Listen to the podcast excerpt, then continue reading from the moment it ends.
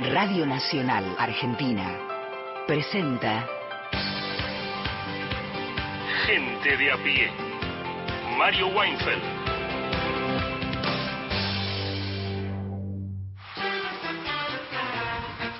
Son las 3 y 8 minutos en el territorio argentino.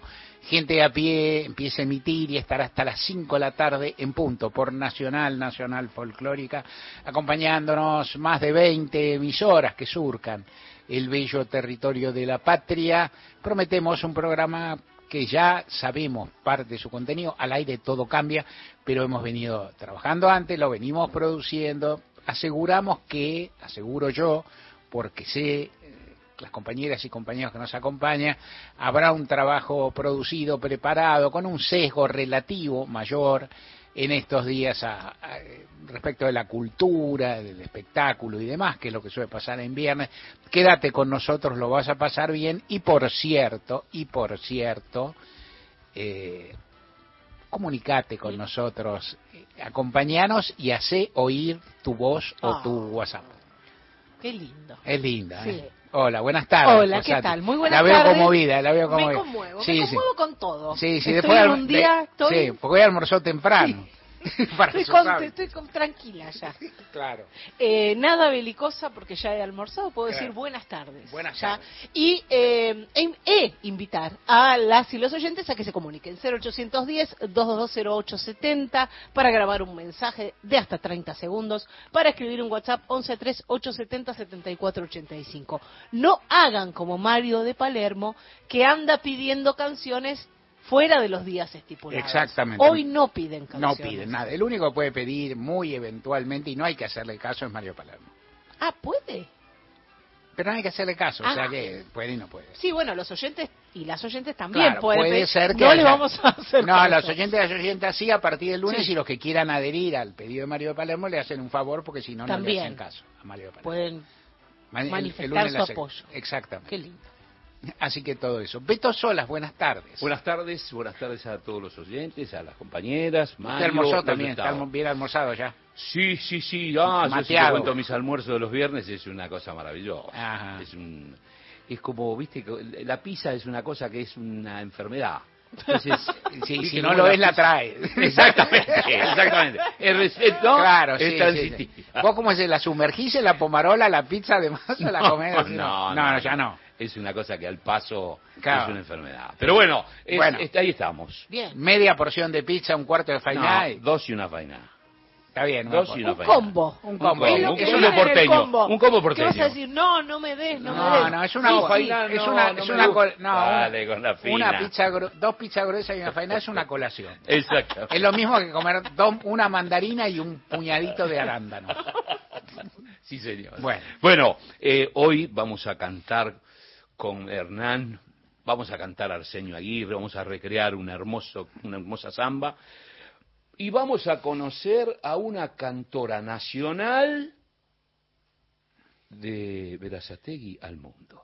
Caramba, nada Y el coro es puro amor, pura pasión. Ay, Pura ay. pasión. En- Sí. sí. Sí, inclusive estamos, va a cantar así hemos estado ensayando la letra en alemán con alguna persona que Sí. a veces se suma Hay- al coro y hay otra que ver no. si viene. Hay que Ah, ver si viene, sí, pero dijo, sí. no, yo canto en alemán. Dije, yo le digo cómo empieza en alemán, que sé las dos primeras palabras, que son Nacht. No, no, yo la sé en serio, ¿eh? De Nacht. Después viene el coro. Y bueno, en serio que es así. Después te voy a contar más cosas. Siempre Muy digo, bien. siempre digo que voy a contar estas cosas, después no las cuento. políglota. Sí, hay un texto Mm. de Cortázar, esta sí la cuento, la de Naj. Hay un texto de Cortázar en el cual Cortázar escribe sobre, que es, lo tendría que leer de nuevo, porque está a la vuelta del día en 80 mundos, o sea que hace un tiempo, y que es un poco como no hago otra cosa que pensar en ti de ese rato. O sea que el tipo dice, estoy medio al cohete acá, y entonces este, escribo, pero no sé qué escribo, en realidad pienso de vuelta. Y entonces él dice, ¿qué podría escribir? ¿No? O sea, que sobre qué podría escribir. Entonces él dice que, por ejemplo, podría escribir, traducir al alemán un bello poema nacional de Carlos Guido Espano que se llama Nenia, que es un canto a la guerra, a las víctimas de la guerra del Paraguay Mm. Que comienza bellamente, es un homenaje a- al pueblo paraguayo, comienza llora, llora Urutaú en las ramas del Chatay, ya no existe el Paraguay donde nací como tú, llora, llora Urutaú. Y famosamente, hasta donde llega mi memoria, que puede fallar, Cortázar lo traduce, y según yo recuerdo, me puedo equivocar, está ahí, dice, clague, clague Urutaú in der Zuenga in der Chatay, y sigue después. No, no, después, Mario. Mario, la verdad que es No, no, una es así. es así, es así. Y creo que está bien, ¿eh? creo que está bien. Muy bien. Otro día te propino, te- tengo una, las primeras estrofas de Martín Fierro en francés bien y en italiano dudoso.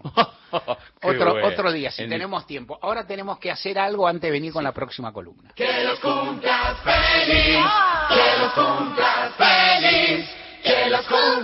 Lorena.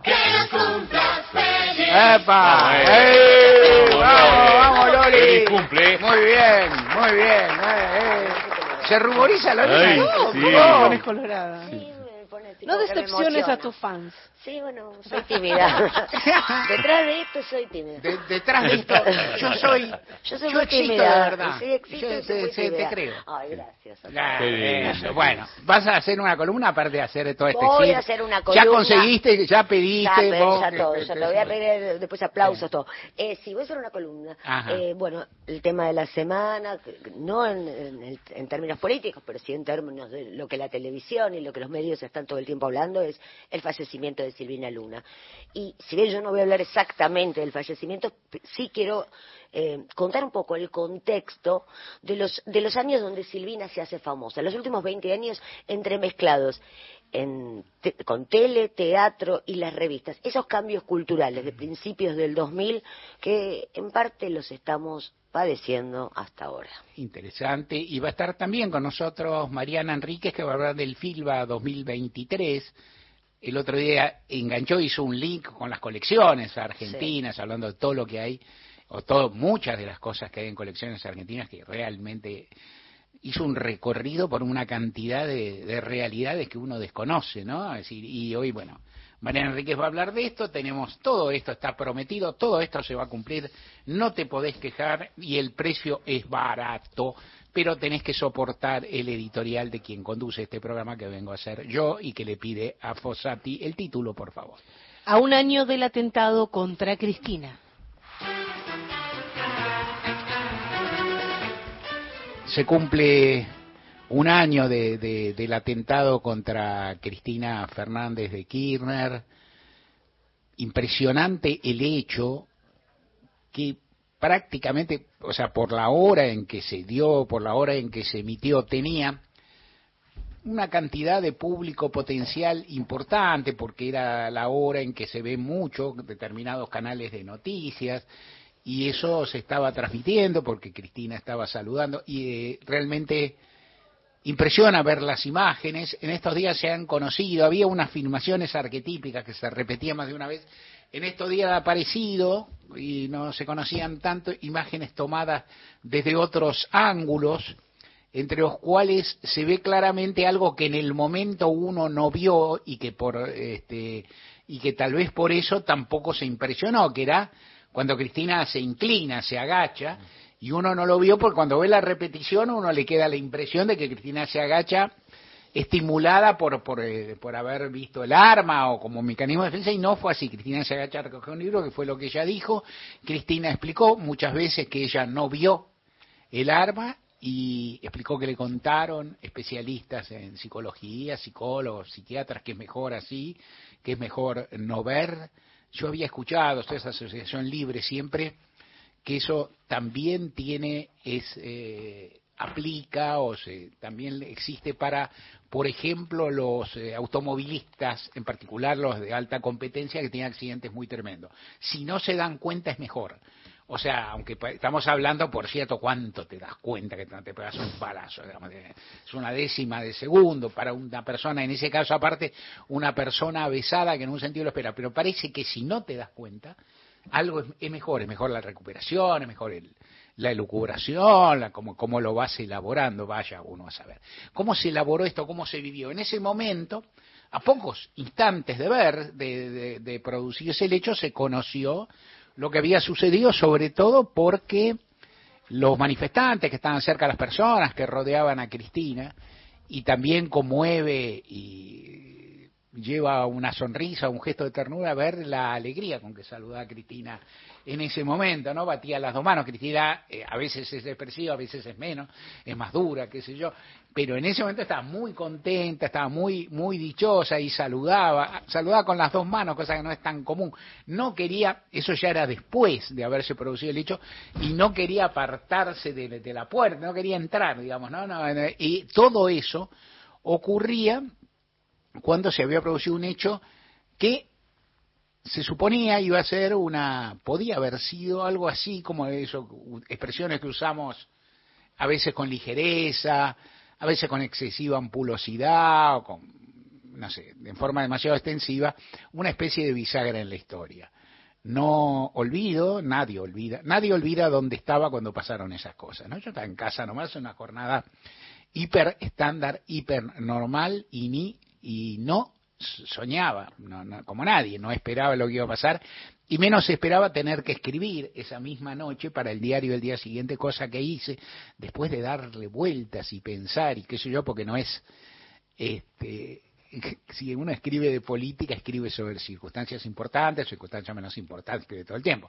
Circunstancias importantes, circunstancias menos importantes, a veces escribe sobre crímenes de Estado, a veces escribe sobre hechos muy ominosos, a veces escribe sobre represiones, a veces escribe sobre resultados electorales que te choquean mucho, que no querrías estar ahí en ese momento, o por ahí querés para como una forma de, de, elaborarlo de nuevo, de, hacer catarsis, vaya uno a saber, pero no pensaba y cuando me puse ahí a escribir, bueno, traté de pensar qué pasaba y no me acuerdo exactamente lo que escribí, no he vuelto a leerlo, por ahí para el domingo vuelvo, porque quién te dice, porque si tengo que escribir otra vez vuelvo a pensar, en otro caso realmente no miro lo que lee, lo que escribí, pero sí recuerdo que algo pensé, dije, bueno, la historia argentina cambió, y después de eso me puse a preguntar qué iba a pasar con el alto grado, aparte de lo que pudo pasar, cosa que todavía seguimos pensando, y todavía forma parte de un debate público muy incompleto, inconcluso,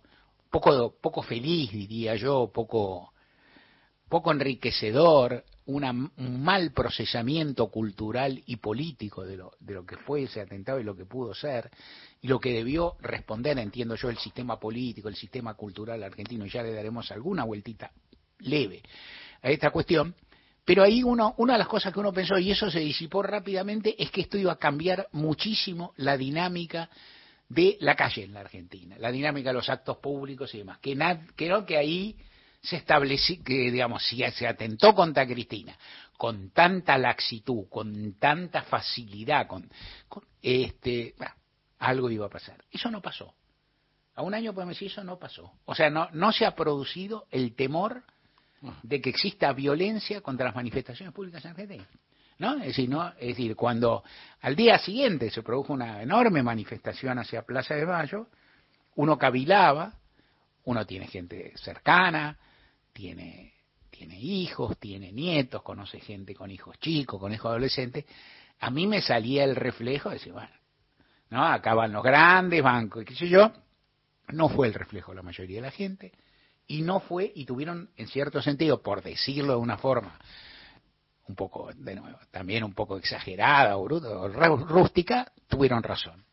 O sea, tuvieron razón en ir, y esta es una parte que tal vez en este momento que hay discusiones públicas, recriminaciones públicas por la falta de repudios, por la falta de, de, presencia judicial, esto, esto también lo ponemos aparte, pero sobre todo por la falta de una, una forma de reacción política, colectiva y cultural mucho más amplia y más solidaria que la que se produjo, hubo algunas cosas que sí pasan. Es decir, se dice, la gente no se movilizó lo suficiente, puede ser. Yo no sé entrar en esa discusión porque a mí se me, surgen 20 bretes. Pero también es cierto, la gente se siguió movilizando. Mm. Este, y esto no es menor, o sea, el miedo no coló. Había intención, es, es tan torpe, tan miserable la investigación judicial, tan canallesca, diría uno, eh, que, que lo es, que se dificulta mucho, en definitiva, construir una hilación de lo que quiso ser ese atentado. Que, por cierto, fue más que lo que dice el paupérrimo relato judicial que sale del juzgado de la jueza Capuchetti. Mucho más. Seguramente fue más. No sabemos cuánto más. Es difícil saber sin tampoco la, la posibilidad de investigar de las querellas o del periodismo tiene un límite. Algo se llega, pero contra, es investigar contra el Poder Judicial, contra las autoridades, es imposible, porque si en definitiva voy a decir, bueno, eh, investiguen a este, investiguen a otro, este hay que mirar el celular, el celular se lo investigan dos años después, si no es mucho lo que vos podés hacer y vos tampoco podés ir y arrancarle el celular al, diputado Milman, ponele hace un año atrás o ocho meses atrás, porque las cosas no funcionan así, porque hay un respeto a la institución que la institución no corresponde y no responde. Pero en todo caso, hubo algunas cosas que no pasaron y que no están tan mal. O sea, el miedo no pregnó a la sociedad argentina. Y eso es un punto. Y el odio, y el odio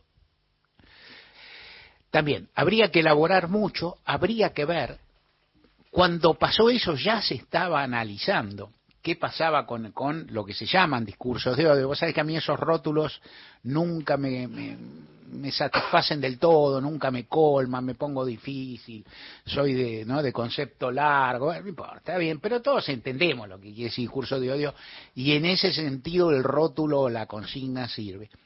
En esa época ya se hablaba de que había discursos de odio, que había planteos mucha virulencia, y en ese caldo de cultivo, expresión que ahora se utiliza para otras cosas, no era imposible que un grupo de fascistas o de fachos enfermos, de gente violenta, de gente un poco marginal, qué sé yo, estableciera lazos con grupos políticos mucho más establecidos, mucho más, entre abundantes comillas, lo digo y entendeme, respetables o asentados o de establishment y demás, se produjera eso. Había algo que podía habilitarlo. Era inexorable que pasara, tal vez no. Tal vez, como dicen unos cuantos, tal vez con un sistema mejor de protección, todo está bien. Pero algo pasó, no era no era inconsistente con la situación social, cultural y política de la Argentina que ese discurso de odio, digamos, cayera por el embudo de esa situación. Que es contingente, todos sabemos que la historia tiene algo de eso, que hay siempre manos criminales, no digo sueltas, pero digamos disponibles para esas cuestiones.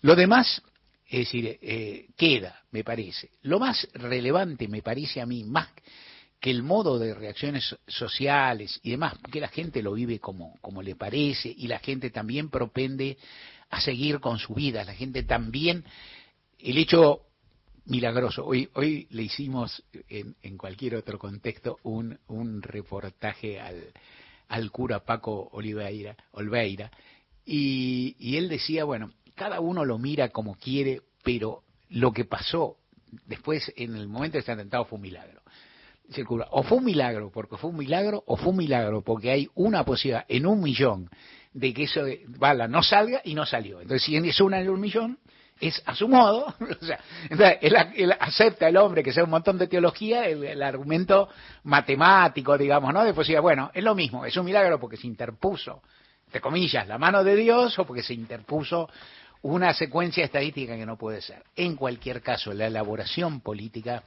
ha sido muy muy pobre, muy ruin, muy mezquina. A partir de ahí se discute, eh, ayer veía algunos programas con, los que tengo afinidad, inclusive uno de la TV pública en la que participo. A veces tiene que movilizarse. La Yo ahí soy más, no sé, no, no estoy tan convencido de cómo debe hacerse. En general, a mí me parece que la movilización de masas, en todo caso, lo que me parece que la movilización de masas, cuando es sectorial, tiene un límite el problema es, decir, la diferencia entre esa movilización y el 2 por 1 por ejemplo, te dice algo de la Argentina y hay que pensar qué te está diciendo. Segunda cuestión, tal vez cosas, escenas, rituales que a mí ni me gustan, estoy sanateando, es decir, no estoy proponiendo acciones, estoy diciendo cosas que me vienen a la mente después de un hecho que fue conmovedor, que es como cuando uno se la acuerda se estremece, listo. ¿No? Cuando uno se la acuerda se estremece, o sea, qué sé yo. Hay personas que han conocido más a Cristina Fernández de Kirchner, todas la conocemos. Hay personas que la conocen menos, uno la ha visto, la, digamos, la ha tratado más con su más y su menos durante mucho tiempo, te estremece la posibilidad. Uno lo, lo piensa, ve la distancia que estaba y la circunstancia y vuelve a estremecerse. A mí me parece que por ahí hasta podía pensar, por ahí es más eficaz esos ritos que a veces se usan en la Argentina que a mí no me gustan pero que tienen un sentido, porque lo que a mí me gusta tampoco hace tendencia. Vos haces, no sé, una misa o un acto religioso de esos, ¿no? de, que, de muchos cultos, ¿no? Pluri, pl- con, con una vastedad de cultos, y asisten sectores vastísimos de la cultura, del espectáculo, de la política argentina, y están todos y re- qué sé yo. Está bien. Eso tiene que ser un hecho de masas, tal vez no, tal vez un hecho de élite está bueno, la gente está en la calle. Hay quienes puede ser porque estoy proponiendo algo por otro, no. Lo que estoy diciendo que tiene que haber, y no hubo en la Argentina, y esto da para pensar, una condición colectiva de decir, hay algunos límites a la facciosidad de la política, y este debió y debe ser uno, y fue tomado con fin, con un poco de ligereza, y a mí luego, sí, lo que me parece, y da para pensar y elaborar, y si por ahí escribo, escribo para el domingo, qué sé yo, pero, digo, pero si escribo para el domingo eso, a alguien voy a consultar, que es, eh, tal vez la sociedad o las personas común elabora mejor el duelo que el no duelo, ¿no? El duelo tiene un, ritos, ¿no? Es decir, ¿cómo, cómo es, cómo es la elaboración de un hecho que no sucedió? ¿No? Es decir, ¿cómo, ¿cómo es? O sea, el duelo es el duelo, ¿no? Es decir, está, entonces, el duelo en la Argentina aparte tiene, eh, tiene, tiene la, la semblanza ejemplar de las madres de Plaza de Mayo y tiene las búsquedas, la necesidad de, encontrar a los compañeros detenidos desaparecidos, ¿no? De hacer el rito, ¿no? Inclusive esto va para las personas religiosas, para personas no religiosas, para todo. Y el no duelo, ¿cómo es? Y es raro. Y entonces, ¿qué haces, ¿qué haces con el duelo? Con el duelo, después de algo, volvés a la vida. ¿No? Volvés a la vida común, volvés a tu rutina, volvés a, no sé, volvés al laburo, volvés a ver a Boca, volvés a nada, decir, volvés a, a ver a qué recital te vas, qué compras para la cena del sábado, o sea, y entonces tal vez pase eso. Eh, en fin, de cualquier modo, un hecho que fue estremecedor, que pudo ser aún más terrible, que ha tenido eh, repercusiones y reverberaciones gigantescas en la política argentina y que como tantas cosas que pasaron de un año para acá, recién estamos empezando a elaborar. Recuerden que estamos en Facebook, nos encuentran con el nombre del programa, que hay un podcast en Spotify para volver a escuchar fragmentos de los programas ya emitidos y en Twitter somos arroba gente de a pie AM. Entrevistas, columnas, debates, análisis en la tarde de Nacional. Gente de a pie.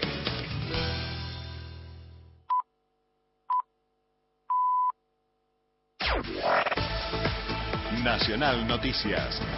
El país en una sola radio.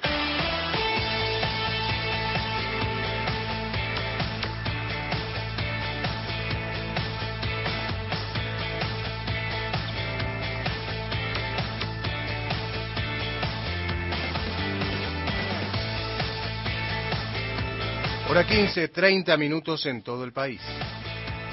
Carlos Heller afirmó que el principal destino para la fuga de capitales es Estados Unidos. El presidente de la Comisión de Presupuesto y Hacienda de la Cámara Baja explicó que se trata de plata ganada en Argentina sin pagar los impuestos que existen en el país para llevarse la plata al exterior.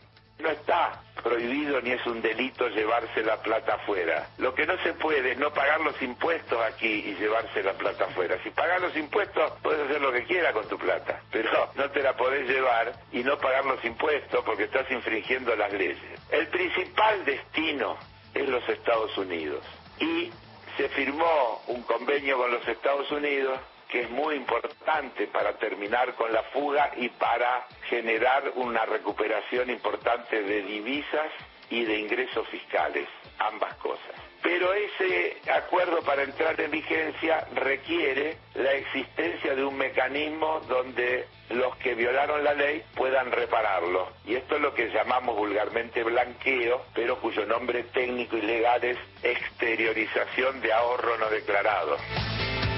La Fiscalía pide que Elegante vaya a juicio oral. Es por privación ilegal de la libertad y amenazas contra dos vecinos de General Rodríguez, tenencia de estupefacientes y encubrimiento agravado. Ahora el juez de garantías, Gabriel Castro, deberá resolver si hace lugar al planteo mientras se espera que el Tribunal de Casación Penal bonaerense se expida sobre la escarcelación extraordinaria del músico.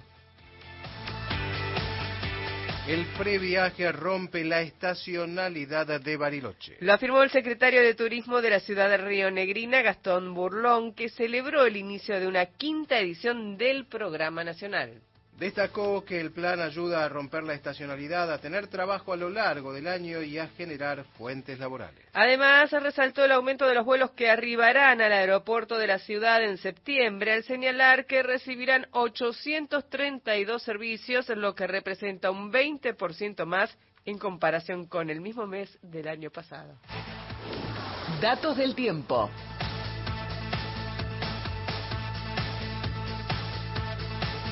En Bariloche, temperatura 1 grado 6 décimas, sensación térmica 5 grados bajo cero, humedad 89%, cielo cubierto.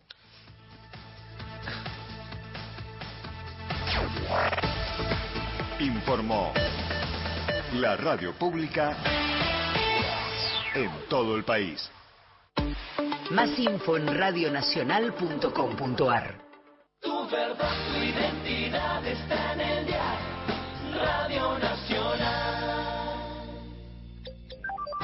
Todos los contenidos de la radio en nuestra web, radionacional.com.ar. Podcast, entrevistas federales, archivo Héctor Larrea y más, mucho más. Encontrá lo mejor de las 50 emisoras de la radio pública en radionacional.com.ar. Digamos presente para quienes más lo necesitan. Colecta Nacional Más por Menos. Elegí fraternidad, elegí compartir, elegí promover. Sábado 9 y domingo 10 de septiembre. Colabora en parroquias, capillas y colegios. Para otras formas de donar, www.colectamáspormenos.com.ar o consulta al 011 4394 2065. Sábado 9 y domingo 10 de septiembre. Colecta Nacional Más por Menos. La mejor información de la Argentina está en el Panorama Nacional de Noticias. Lunes a viernes, tres emisiones diarias, 6 de la mañana, 12 del mediodía y 8 de la noche. Sábados, 13 horas y domingos, 13.30. Panorama Nacional de Noticias. 49 emisoras unidas en todo el país a través de nuestro servicio informativo. Nacional, la radio pública, periodismo genuino. Este es Jorge, mi viejo. Jorgito para los amigos. El que hace más de 30 años que va al mismo bar y se sienta en la misma mesa para que lo atienda el gallego. Es de esos que siempre va a preferir el diario en papel. Se puede decir que lo tengo bien calado, mi viejo. Pero de repente, el tipo me sorprende. Tira una magia y en un gesto de futurismo virtual saca su celular y paga con la aplicación. Grande, viejo. Bienvenido a BNA. Aunque vos le sigas diciendo Banco Nación. Para algunas personas, Banco Nación. Para otras, El Nación. Para todos, BNA. Nacional Digital. Una señal. Todas las radios. Escuchala en nacionaldigital.com.ar. ¿Buscas un lugar donde estacionar en el microcentro? Déjanos tu auto. Lo recibiremos bajo las más estrictas normas de seguridad sanitarias. Cuidarte y cuidarnos es la prioridad. Estaciona en el garage más seguro del microcentro, Avenida Corrientes 677, a metros de la calle Florida, sobre el lado izquierdo de la avenida. De lunes a viernes, de 15 a 17, Gente de a pie, con Mario Weinfeld.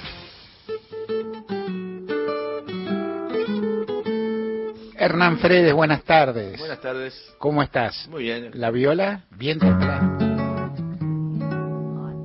¿Y la séptima cuerda? Uh. Ah, bueno. Ah, bueno, una jornada. Bueno. O sea, la trasnochó la guitarra, me parece. Sí, está bien, es de Y, y entonces. Es el tema. Es el tema. Guitarra trasnochada, Arsenio Aguirre, que se cumple el centenario. Se cumplió ahora el 28 de agosto. Este, este, este enamorado de la guitarra, dicen los, los entendidos. Un, su padre panadero y, y la guitarra fue su gran amor. Y escribió esta guitarra trasnochada que Hernán va a tratar de recuperar ese espíritu de la viola a la madrugada. A. Con un vinito y nostalgia y todo. Y sale esta samba.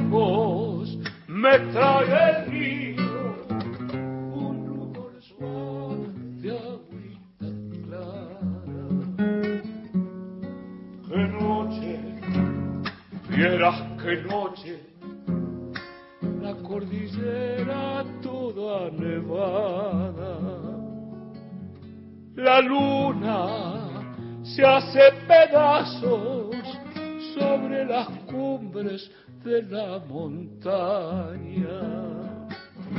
La luna se hace pedazos sobre las cumbres de la montaña.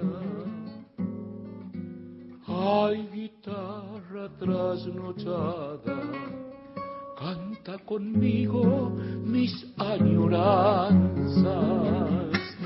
Contale cuánto la quiero a la que espera mi enamorada. Contale cuánto la quiero a la que espera mi enamorada.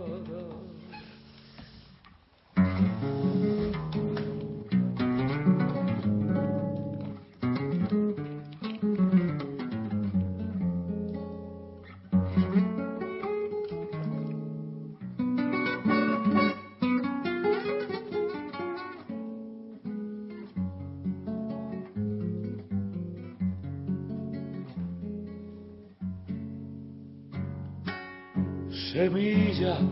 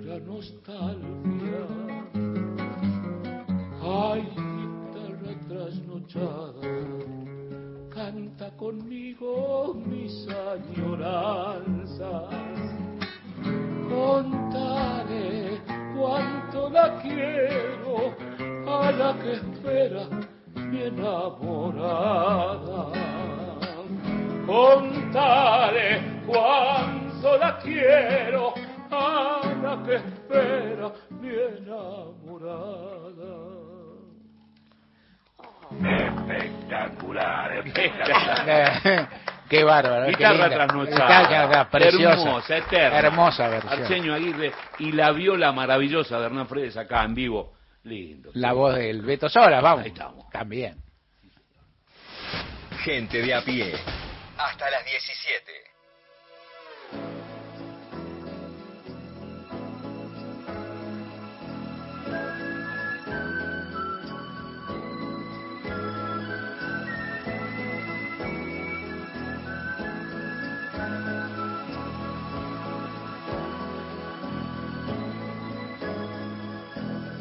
Fonte de mel nos olhos de geisha, kabuki máscara. Choque entre o azul e o cacho de acácias, luz das acácias, você Eres tan linda, eres linda, Caetano Veloso. Y es una hermosa, hermosa canción y que sirve un poquito para, para recordar no solo a Silvina Luna, sino el contexto de, de- del comienzo de la carrera de Silvina Luna. Y por qué nos afectó tanto y porque más allá de que es trágico lo que le sucedió es como nuestra vecina del lado. Básicamente porque Silvina Luna eh, se hace famosa a comienzo de, este siglo en un momento muy especial también de la televisión. Pensemos tiempo de crisis eh, la televisión tiene que abaratar costos se compran formatos que son los reality show y también hay muchos desconocidos muchos ignotos que desean pegarla, saltar a la fama. Recordemos que los 90 son los años donde las modelos son los objetos del deseo de este país, cobrando en dólares, empresarios y políticos. Es como una estructura muy elitista y de poder. Los 2000 con la crisis, ya cuesta, eh, los patacones traen también nuevas, nuevas chicas. Eh, este es el caso de Silvina Luna que eh, se presenta en Gran Hermano.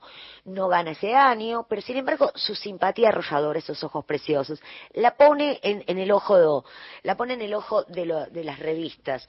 Ella llega a ser tapa de gente, pero en esos años gente ya empieza a decaer. ¿Qué pasa? Pensemos uno a uno, ya pensamos al tres a uno, ya Punta del Este no es, eh, primero que no es como la meca, la meca de la onda, y, y también el país, un 3 a 1, no puede aspirar a eso. Todo cambia, cambia esos consumos culturales y mismo cambia las, las modelos, las grandes marcas pasan a... mm, ya no pasan a contratar dolarizadas, sino que aparte empieza a haber una sustitución de importación eh, con marcas, de- marcas que sería lo de segunda, con modelos mucho más baratas. Estas chicas de los reality pasan a ser modelos, de ahí sale Jessica Sirio, Pamela David, que son marcas que ahora to- todavía las conocemos y que podían pagar en pesos. Eh, ella de verdad eh, es muy muy simpática su tapa trabaja un tiempito ahí pero el que la descubre el que dice acá se puede hacer algo también es Gerardo Sofovich. Gerardo Sofovich en esos años trabajaba en América y voy a otro dato América principio el primero de enero del 2000 la programación más fuerte el prime lo que sería el prime time en ese momento son las 13 horas que no es casual. Muchísima desocupación mucha gente en la casa eh, intruso cuando empieza a, tenía rating altísimo, que si uno piensa en una época laboral es casi imposible sentarse a ver un programa de espectáculos a esa hora. Sin embargo, el cambio de los cambios laborales hacen que intruso sea un programa importante. ¿Qué, qué sucede? Actores y actrices pasan a un segundo plano y el mundo del chimento son los ex eh, participantes de los reality show. Gerardo Sofovich, eh, Gerardo Sofovich pasa, a veces conducía, porque a veces tenía que faltar el conductor, que era Jorge Rial, y él también descubre a Pamela David. Pamela David sale, en, eh, se hace conocida por un reality que saca a América eh, en, esos años, y físicamente eran muy parecidas. Que hace Sofovich, las contrata ambas. Eh, uno conoce lo que era Sofovich de duro, de terrible, y ahí podemos escuchar un pequeño sketch eh, del 2004, 2005, había un programa en Canal 9 que se llamaba Palermo Hollywood, que era como un desprendimiento de video match, que tuvo mucho éxito, Pablo y Pachu. Y ahí hacían como una especie de escuela de, de chicos rebeldes, una imitación a un programa de Cris Morena. Un poquito de las pequeñas Silvina y Pamela. Chicos, Silvina y Pamela son dos nuevas compañeritas del Saint Tropez. Espero que las traten bien, ¿eh? Sí, tipo, seguro. ¿Quieren venir a dormir tipo esta noche las dos a casa? Tipo, ¡Ay, callate, baboso! Silvina, Sí. ¿te están tratando bien en el colegio? Bueno, escúchenme, ¿ustedes de dónde vienen? ¿De la peluquería? ¿No se nota? No, ¿de qué colegio? Del Saint Gerard School. Al San Gerard. Me contaron que es re bravo ese colegio. bueno, no importa. San Gerard, mucho estudio, ¿verdad? Queda acá enfrente, ¿no? Sí, estudio 5, ya te olvidaste, boludo. Saint Gerard, un guiño a Gerardo Sofovich, que era bravísimo, y esa tem- eh, hace temporada con ellas. Ambas después tienen una carrera diferente, se dedican a otra cosa, pero junto a, y a Paparazzi. A Paparazzi es la revista que también surge a principios de los 2000 y es un... Es, Editorial Atlántida era quien publicaba gente, gente glamour. ¿Qué pasa? Necesitan recaudar patacones y hace una unión, se asocia con Jorge Rial y deciden sacar Paparazzi, que es una revista donde ya no hay chicas en Punta del Este mostrando la arena, bronces. Uno siempre pensaba que las chicas de gente eran las chicas que podían financiar una buena dieta y el gimnasio. En general eran hijas de la clase acomodada, modelos que eran hijas de empresarios. Paparazzi es otra cosa. Llegaron las chicas de la clase trabajadora a la portada de revistas. Las fotos ya no tenían playa, eran en estudios, y junto a Silvina, a mm, Luciana Salazar, es la punta de lanza de la nueva camada de chicas que luego las vemos por todas partes. Eh, es muy divertido, divertido o no, pero uno cuando las vuelve a escuchar, ellas se pelean en la época de Sofouch, se vuelven a reencontrar años después y ya adultas y ya Silvina con problemas de salud eh, tienen un lindo cruce y un cruce extrañísimo por cómo se hablan y por lo distintas que había sido sus carreras. Pamela y Silvina ya adultas.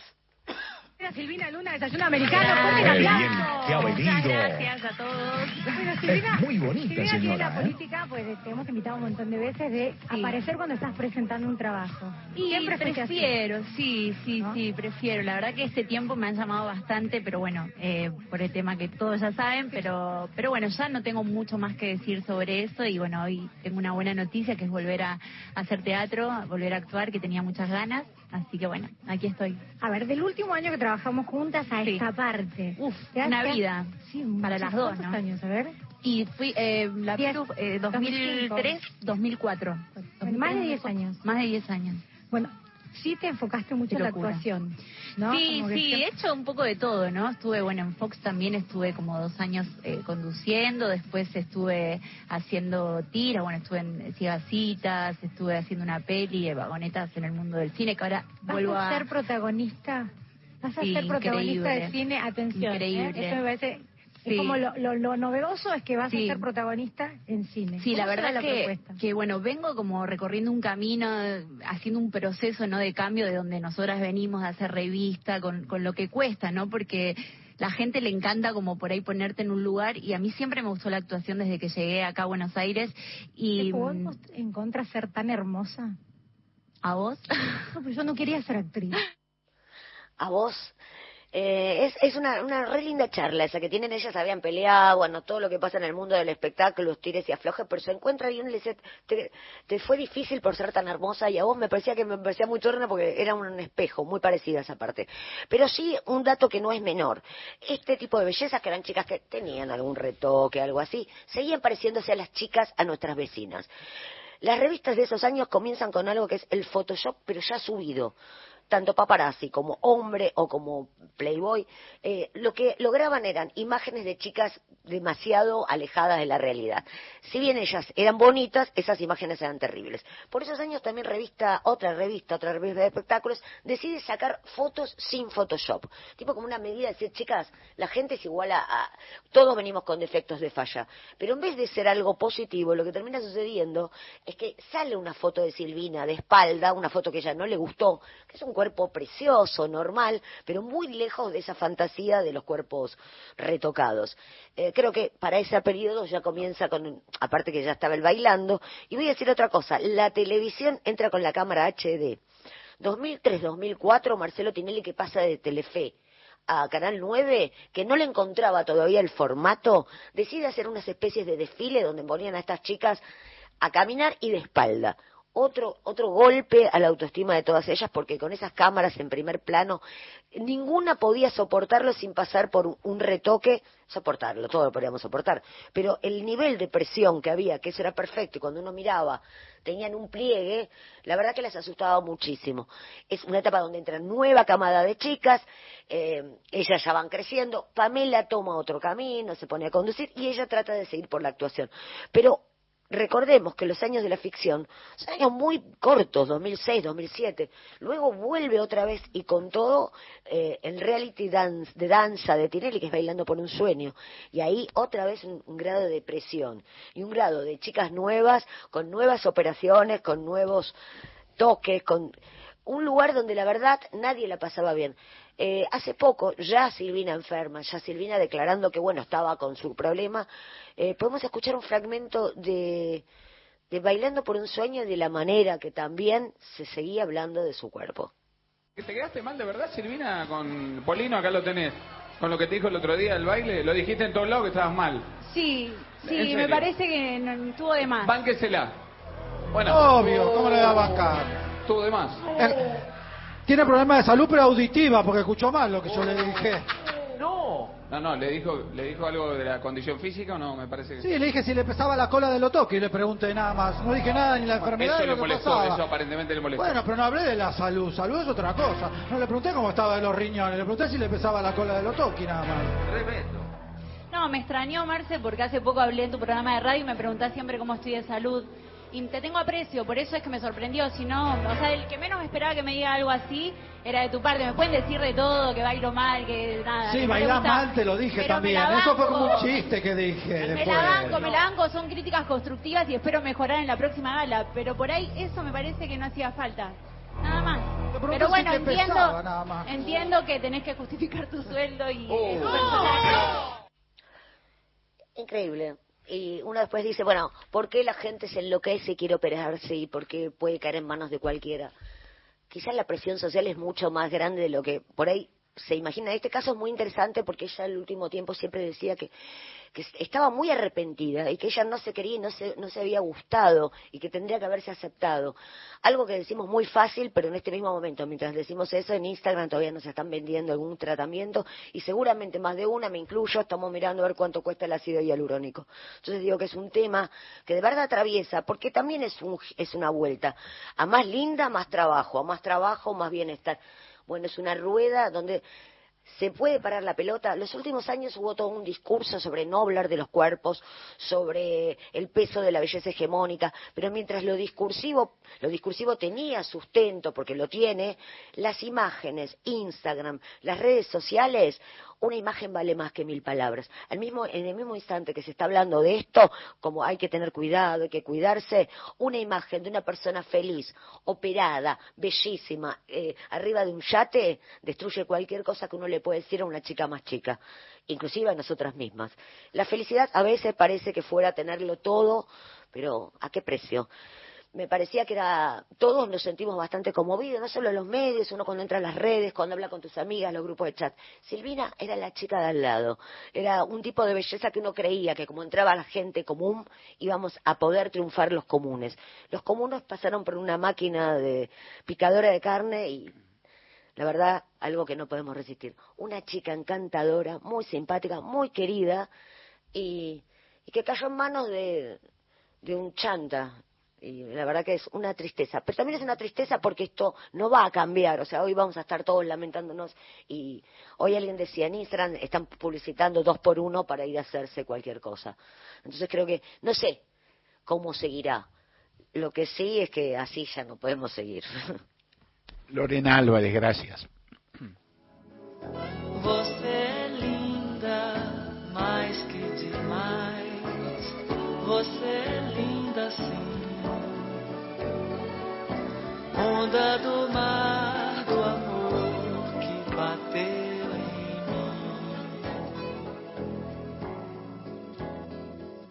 Você é forte, dentes e músculos, peitos e lábios. Você é forte, letras e músicas, todas as músicas que ainda hei de ouvir no Abaeté, areias e estrelas não são mais belas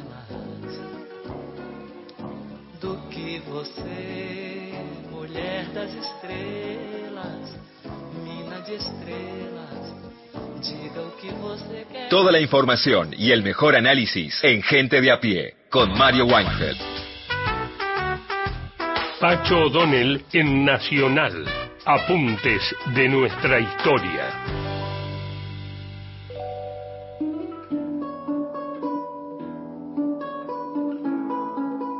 La postergación femenina viene de mucho tiempo atrás.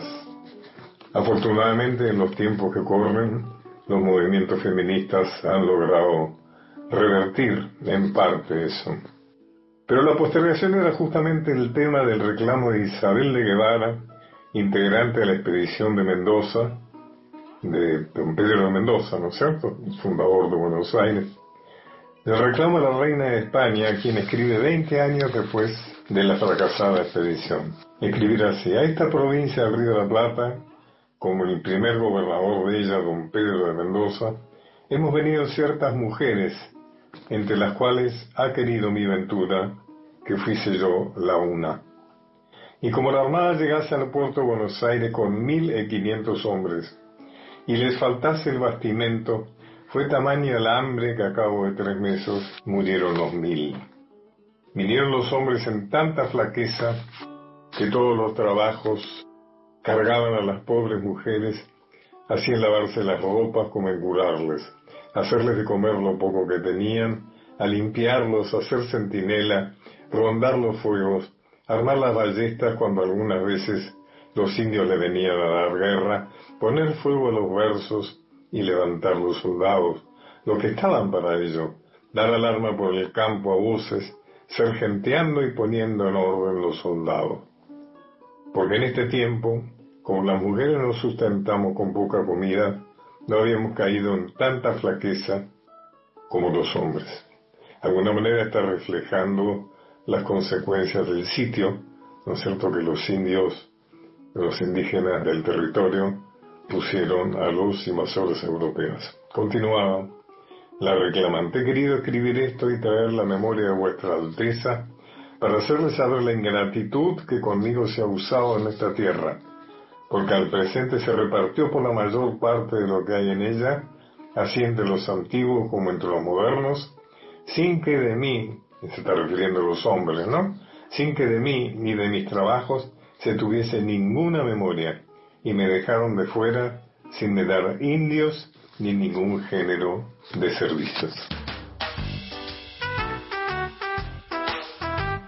Volvé a escuchar estos apuntes de nuestra historia por Pacho O'Donnell en www.radionacional.com.ar. Soledad Pugliese, Charlie García, La Mona Jiménez, Mercedes Sosa, Woz. Pueden sonar distintos, pero todos nos hacen cantar. Nos unen y nos marcan.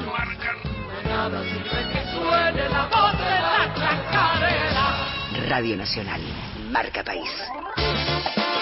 La tarde se escucha en Nacional, la radio pública.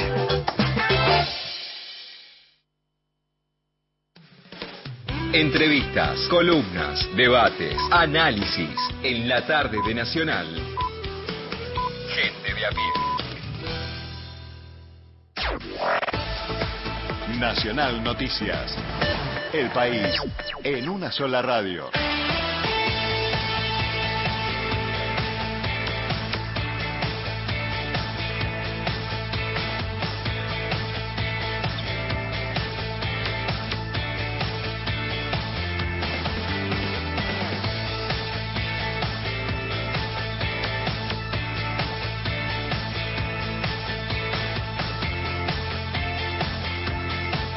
Hora 16 en todo el país. El CELS advirtió sobre el protagonismo de Victoria Villarruel en la defensa de criminales de lesa humanidad. El Centro de Estudios Legales y Sociales hizo un repaso sobre el entorno familiar e historia de la candidata a vicepresidenta de la Libertad Avanza. En este marco alertó que su apoyo a los militares que cometieron crímenes de lesa humanidad durante la última dictadura cívico-militar no es algo del pasado. Y remarca que ante un eventual triunfo en las elecciones generales del espacio que encabeza Javier Milei, la actual diputada nacional podría convertirse en la jefa de las Fuerzas Armadas y de las policías del país. Agustín Rossi destacó la importancia de la casa propia. Lo hizo al participar de la firma de la cesión de casi 19 hectáreas de tierras fiscales para un proyecto habitacional en la localidad Santa Fecina de Villa Constitución. El jefe de gabinete afirmó que el acceso a la tierra y a la vivienda es un tema de debate no solo en la Argentina, sino en el mundo. En este marco, el candidato a vicepresidente de Unión por la Patria instó a gobernadores e intendentes a desarrollar políticas para resolver esa demanda. El Servicio Meteorológico emitió una alerta por vientos. Rige para Chubut, Río Negro, Neuquén y sur y este de La Pampa. Se esperan vientos del oeste con velocidades de entre 45 y 65 kilómetros por hora y ráfagas que pueden alcanzar los 100. Deportes. Con el señor Daniel Corujo. A ver, ¿cómo va? ¿Todo bien? Bueno, vamos muy rápido porque vamos a hablar de la Fórmula 1. No sé si me. Fórmula 1 Internacional en Monza, en Italia, los entrenamientos de hoy. Para alegría de los tifosis, el más rápido fue Carlos Sainz con la Ferrari. Segundo, Lando Norris con McLaren. Tercero, Checo Pérez con Red Bull. El líder del campeonato mundial, el neerlandés Max Verstappen, quedó quinto. Mañana la clasificación será a las 11 de la mañana, hora de la Argentina, y el domingo la carrera tardará a las 10. Datos del tiempo. En Darwin, en las Islas Malvinas, temperatura 10 grados 3 décimas, humedad 65%, cielo despejado. En Buenos Aires, cielo algo nublado, temperatura 22 grados, humedad 48%.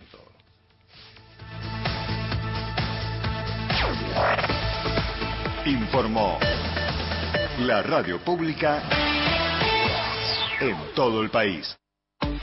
Más info en radionacional.com.ar.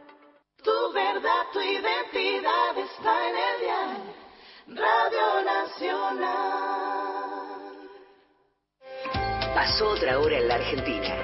Seguís con la radio pública. Nacional. A toda hora.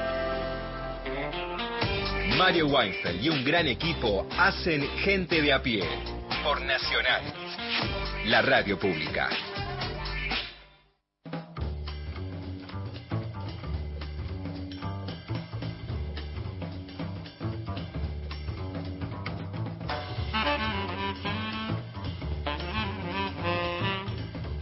El equipo de gente de a pie está integrado por Mario Weinfeld en la conducción, en la producción Paula Nicolini, Erika Sotomayor y Miguel Fernández. En la operación técnica Natalia Lovarov y Pepe Undiano.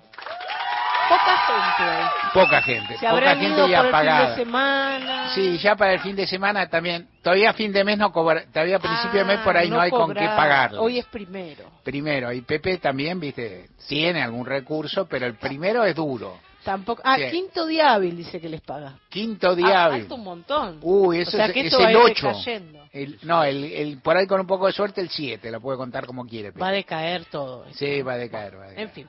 En el control central de Radio Nacional, Leandro Rojas. Las y los columnistas son Lorena Álvarez, Victoria de Masi, Mariana Enríquez, Miguel Fernández, Hernán Fredes, Juan Manuel Carg, Paula Nicolini, Martín Rodríguez, Beto Solas, Erika Sotomayor, Gustavo Vergara y Gerardo Villar. En la locución, Mariana Fossati.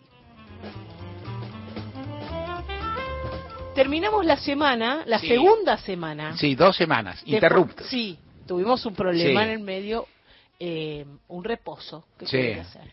Eh, y hace tanto que comenzamos esta consigna que casi estuve tentada, estuve a esto nomás de poner de nuevo a Rivero, pero no. No. Me acordé, Ya, claro. me que- acordé con tiempo y hicimos un cambio, es Mm, una voltereta en el aire, eh, gracias acá a Paula ¿Te acordaste Nicolini. con tiempo? Sí, no, no, con tiempo de, de cambiarlo. Sí. Y eh, vamos a escuchar a otros dos cantores de la orquesta de Troilo, con la orquesta de Troilo, haciendo un aire de malambo. ¿Por qué aire de malambo? Porque no es específicamente un malambo, pero ustedes van a escuchar que suena bien malambo. Letra y música de Edmundo Rivero, es el autor, pero no lo vamos a escuchar a él. Eh, acá, Goyeneche y Cárdenas, Ángel Cárdenas. Goyeneche, tipo de Saavedra, recontra porteño. ¿Qué vamos a decir de Goyeneche que no hayamos dicho? Pero Ángel Cárdenas era nacido en Chacabuco, en la provincia de Buenos Aires. Algunos le decían el gaucho a Ángel Cárdenas y hay algo ahí bastante criollito en la voz de uno de los integrantes de este dúo, el otro es Goyeneche, lo tenemos recontra curtido. Malón de ausencia de Edmundo Rivero, las voces de Goyeneche y Cárdenas y la orquesta de Aníbal Troilo.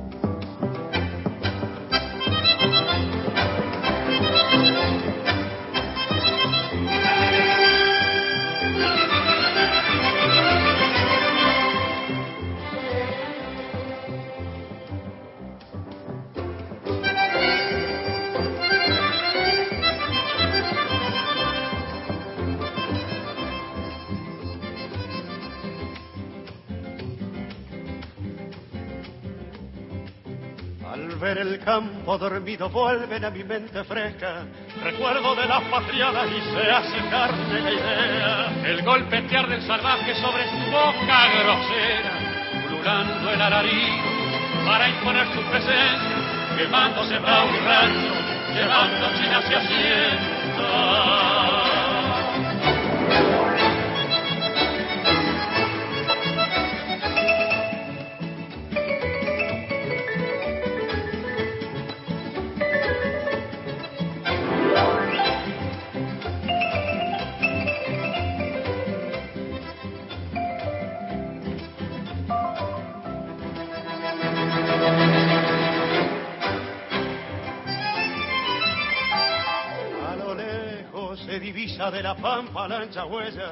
Y el redoblar de pezuñas al incrustarse en la tierra. La lanza firme en el brazo, bien arriba la bandera.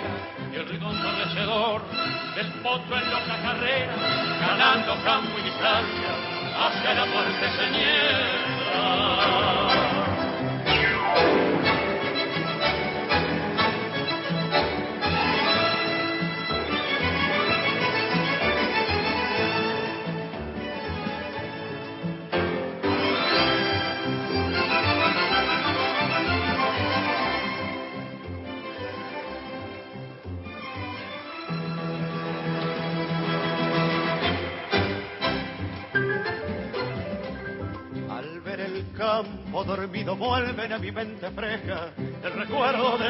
China de un rancho la noche aquella. que con mis pinchas y el zaino me alisté para la guerra. Amalanta, lagrimón, rebeldes de mi conciencia, lo que aguantaba el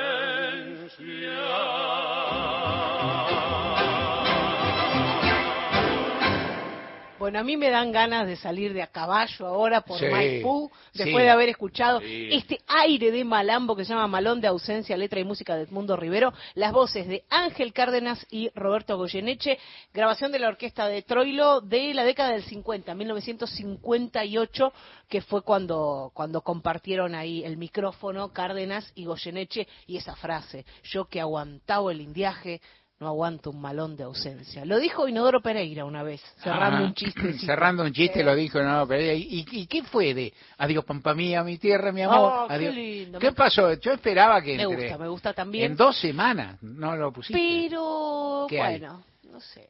Sí, podríamos haberlo puesto, podríamos haberlo puesto. Pero estuvo muy bien, ¿eh? Sí, Estuvo todo muy era bien. el cierre que hacía eh, Mariano Mores de sus espectáculos, ¿no? Y ahí aparecían los gauchos con las boleadoras, venían las chinas bailando también, y parejas de tango, bueno, todo un- una gran ensalada nacional, como debe ser. Compartís todos los días la radio pública. Podría dormir sabiendo que una de las camas de sus hijos está vacía. Este 31 de agosto, Angel Studios te trae una increíble historia real, donde un agente del gobierno arriesga su vida para salvar a niños inocentes. ¿Y si ella fuera tu hija? Nada lo detendrá para rescatarlos. Renuncia a tu trabajo y rescata a esos niños. Bienvenido a Cartagena. Sonido de Libertad. Estrena el 31 de agosto.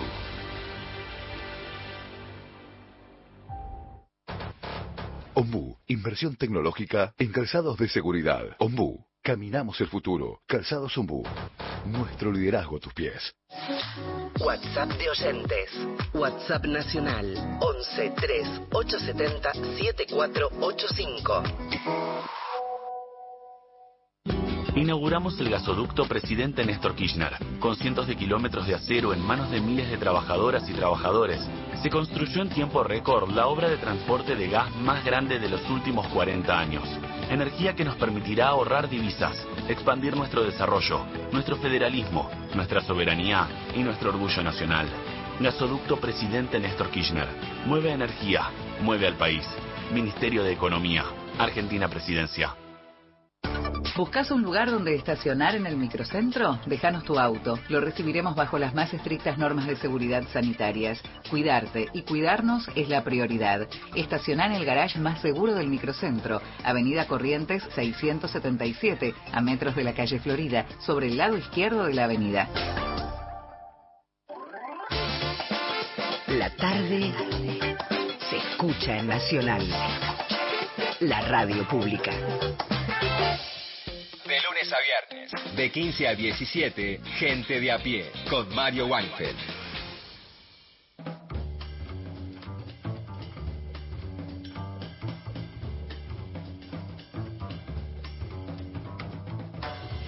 Ha llegado el momento de reco- recobrar recobrar cierta seriedad que se está perdiendo. Es el cumple de Lorena y entonces hay gente que cree que haya traído la fiesta acá.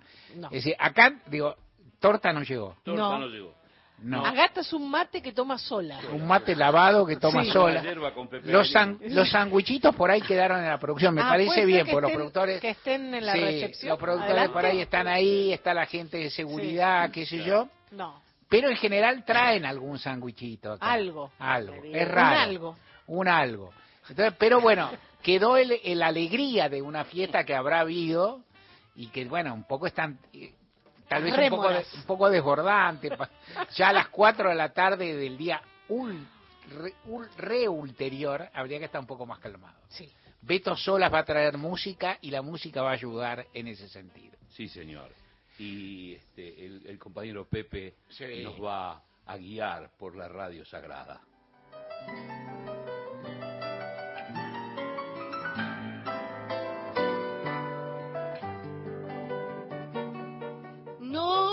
No, pasó, no es así.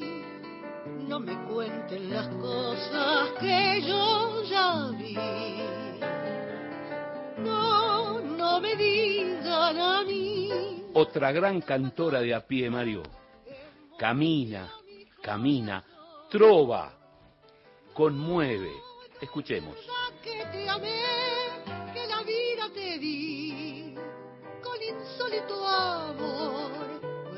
Mi dolor, no, no, no, no, no, no. No quiero recordar cómo te perdí. Y voy negando tu ausencia. Su voz construye un puente que hace fácil el paso de los versos que canta hacia otros que frasea y los eleva hacia el centro de la emoción. Escuchemos. Nunca lloré por tu amor.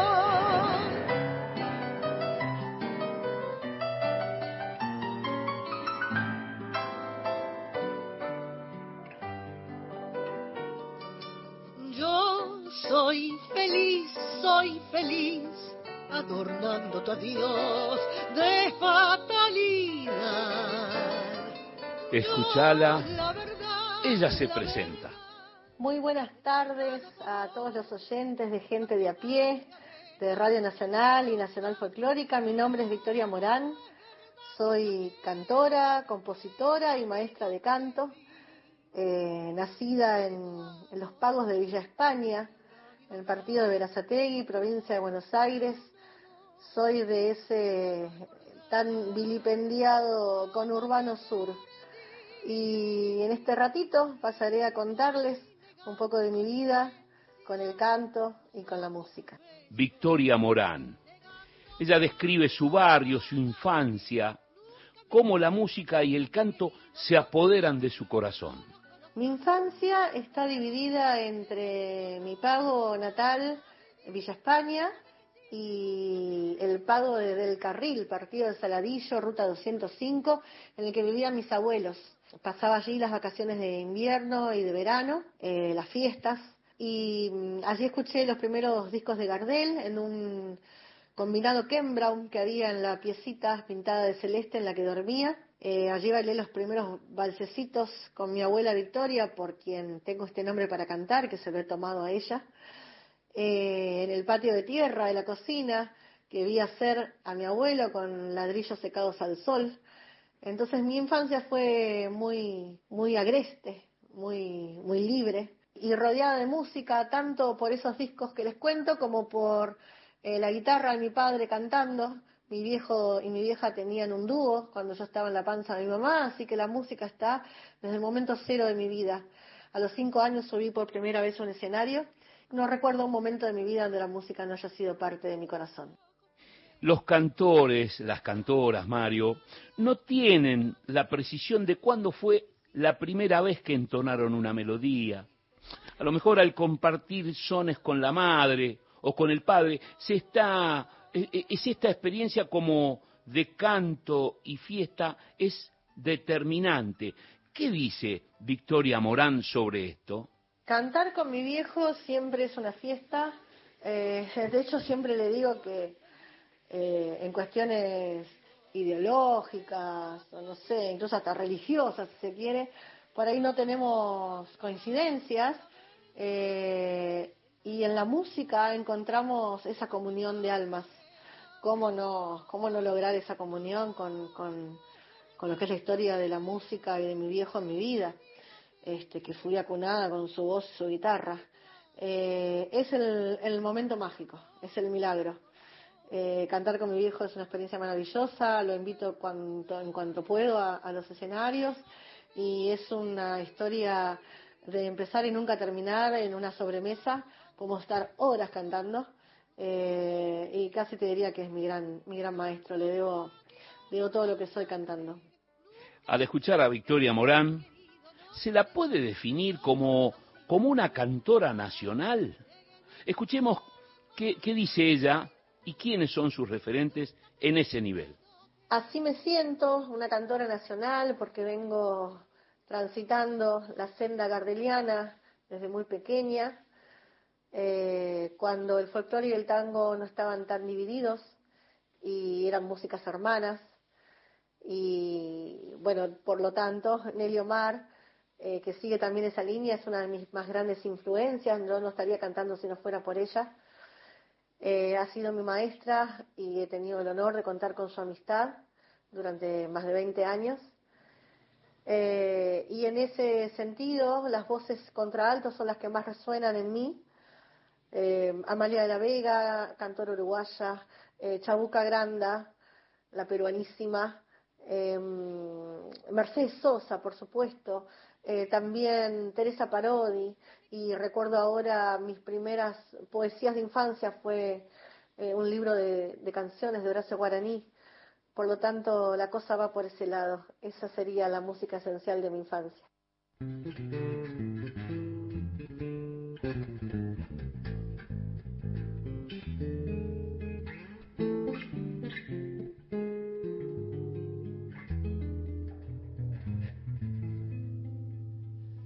Escuchamos El Aguacero de Cátulo Castillo y José, y José González Castillo, en la voz de Victoria Morán.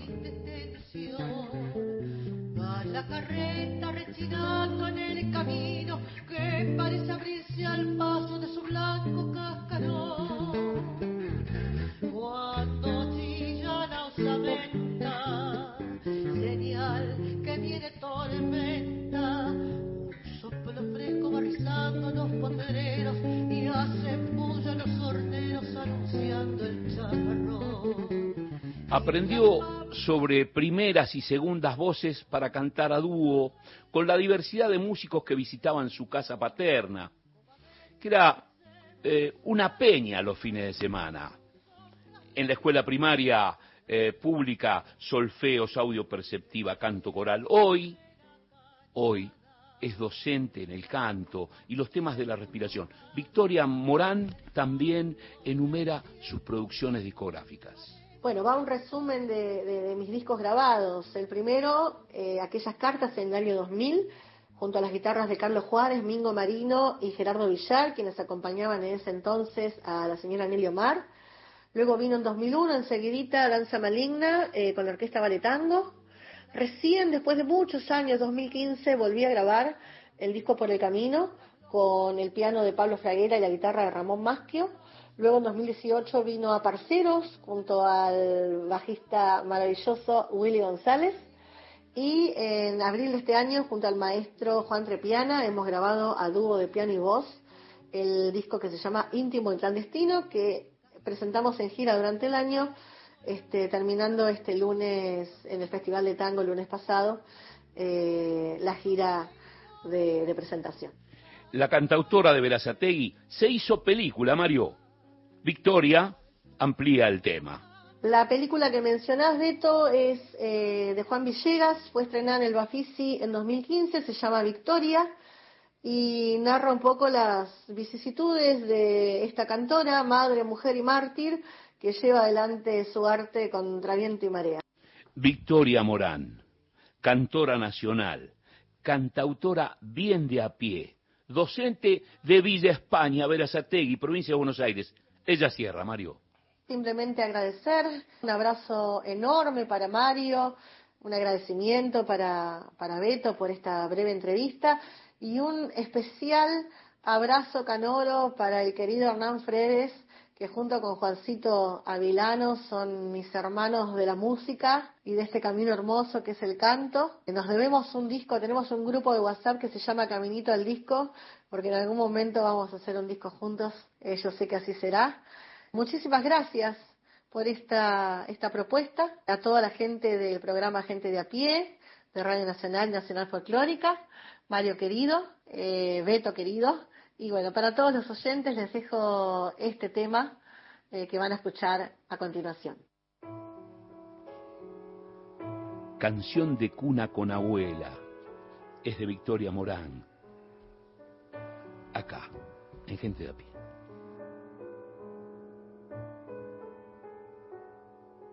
Hilos de atar, ovillos de lana, cintas al diez y agujas de crochet.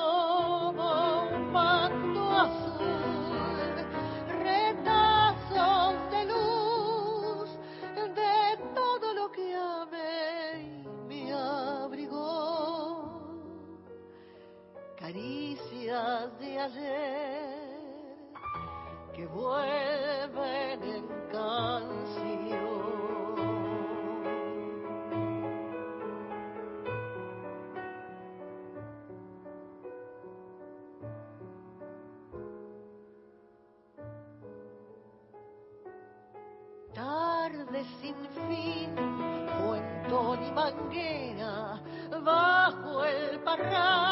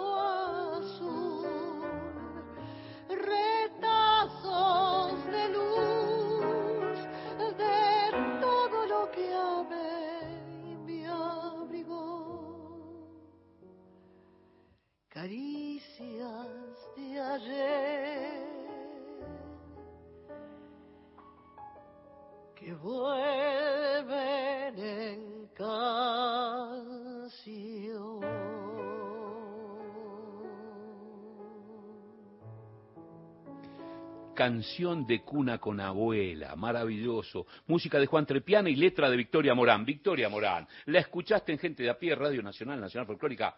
¿Dónde si no, Mario? No, no, no hay. No hay y no hay. Gracias, Beto Sola. Somos gente de a pie.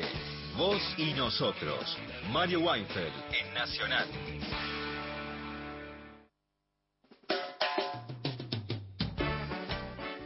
Un año exacto del intento de magnicidio que pudo haber cambiado y transformado la democracia en violencia política con sus terribles consecuencias.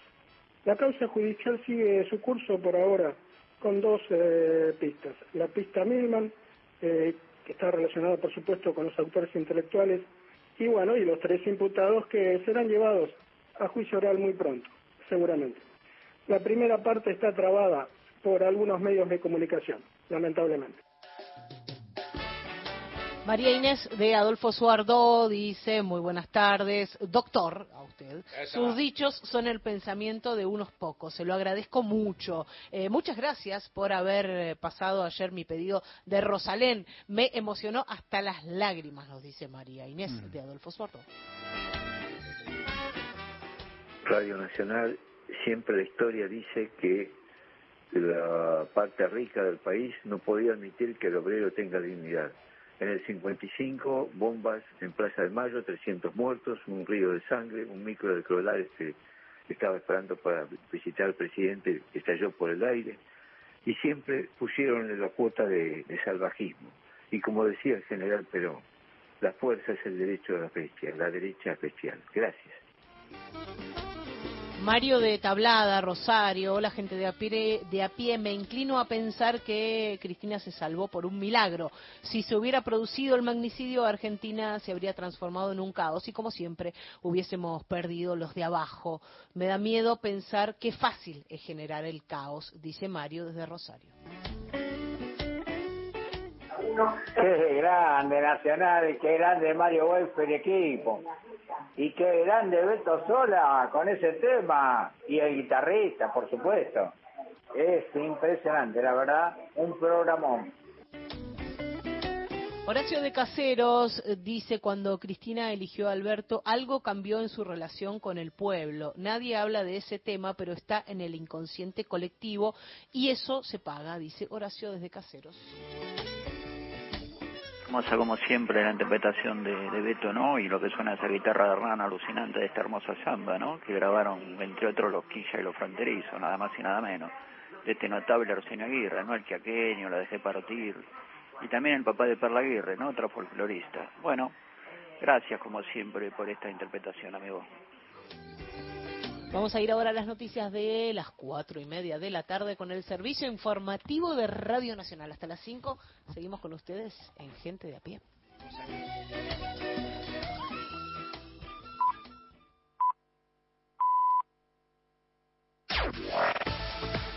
Nacional Noticias. El país en una sola radio.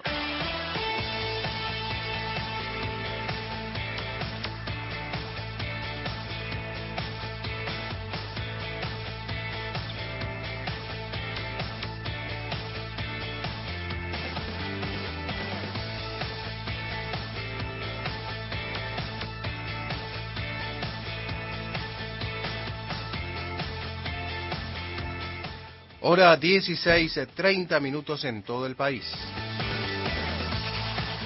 Jubilados se concentran en el Congreso en apoyo a Cristina Fernández a un año del intento de asesinato. El informe de Penélope Moro. A un año del intento de magnicidio contra la vicepresidenta de la Nación, Cristina Fernández de Kirchner, asociaciones de jubilados y jubilados independientes se convocan en la explanada del Congreso para manifestar su apoyo y reclamar justicia. La diputada nacional Paula Penaca presente en el acto dio declaraciones a Radio Nacional. personas mayores que vienen a mostrarle su agradecimiento y su apoyo a Cristina, porque obviamente lo vienen haciendo desde el minuto cero, desde antes del intento de asesinato, pero hoy en esta fecha tan especial queremos abrazarla, ellos quieren y ellas quieren abrazarla, que ella sienta eh, cuánto la quieren y cuánto le agradecen también, porque la verdad es que estas son las cosas que Cristina siempre dijo que quieren proscribir cuando la proscriben a ella, las moratorias jubilatorias, la cobertura con la que terminó nuestro país en su último gobierno del 99%, con muchísimas personas que trabajando toda su vida no podían jubilarse, que habían sido víctimas del robo de las AFJP y que un gobierno peronista como el de Cristina, como el de Cristina y Néstor, lograron volver a llevar la justicia social a todas nuestras personas mayores. Así que bueno, es una demostración más de cariño acá en la puerta del Senado. Informó Penélope Moro para Radio Nacional. El gobierno de la ciudad confirmó el desplazamiento de Eugenio Bursaco y su reemplazo por Gustavo Coria. Es consecuencia del asesinato del ingeniero Mariano Barbieri, apuñalado en el barrio porteño de Palermo. El ahora exministro de Seguridad recibió numerosas críticas por encontrarse en Estados Unidos presenciando un torneo de tenis al momento del hecho. En tanto, el designado funcionario se desempeñó como jefe de gabinete del ministerio cuando era encabezado por Diego Santilli. Santa Fe registró un incremento del 60% de los casos de COVID. El aumento de los contagios se produjo entre julio y agosto y en algunos casos se requirió de internaciones. No obstante, el Ministerio de Salud Provincial descartó una alerta y afirmó que el COVID va a seguir circulando, pero como una enfermedad respiratoria más. El aumento de casos positivos de coronavirus en Santa Fe acompañó al crecimiento registrado a nivel nacional. Datos del tiempo. En la ciudad santafesina de Rosario, temperatura de 25 grados, dos décimas, humedad 53%, cielo cubierto. En Buenos Aires, cielo algo nublado, temperatura 22 grados 5 décimas, humedad 49%. Informó la radio pública en todo el país. Más info en radionacional.com.ar. Tu verdad, tu identidad está en el diario Radio Nacional. Toda la información y el mejor análisis en Gente de a pie. Con Mario Weinfeld.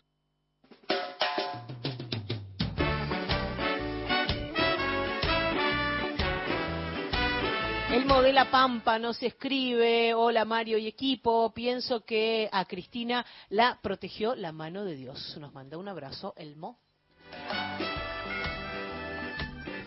Buenas tardes compañeros, muy buena la columna de Lorena, pero estaba recordando que Liz Taylor, excedida en kilos, unos cuantos y ya con sus añitos, eh, conquistaba, ¿eh? conquistaba, se casaba, este, se divorciaba, se casaba, pero bueno, me da mucha pena. Y con los hombres, con Ricardo Ford, creo pasó algo parecido en cuanto al cuidado de, del tema del cuerpo, pero Ana de Chacabuco nuestro WhatsApp, querido Mario y equipazo. Recuerdo detalladamente toda la secuencia del atentado. Azorados nos abrazamos con mis hijos. Los fantasmas del pasado reciente nos horrorizaron. Lloramos de pensar que pudimos ver su muerte en una macabra secuencia televisiva y al mismo tiempo la alegría de ver que no lograron el objetivo. Día muy especial para pensar en el rol de la justicia, entre comillas lo escribe, la política, los medios y la sociedad, dice Ana de Chacabuco. Miguel nos escribe y dice que le gustó mucho Victoria Morán, que canta muy bien.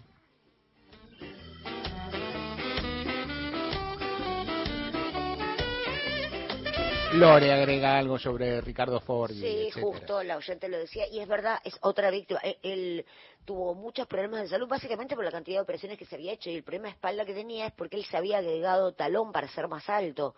O sea, estamos hablando de, de un...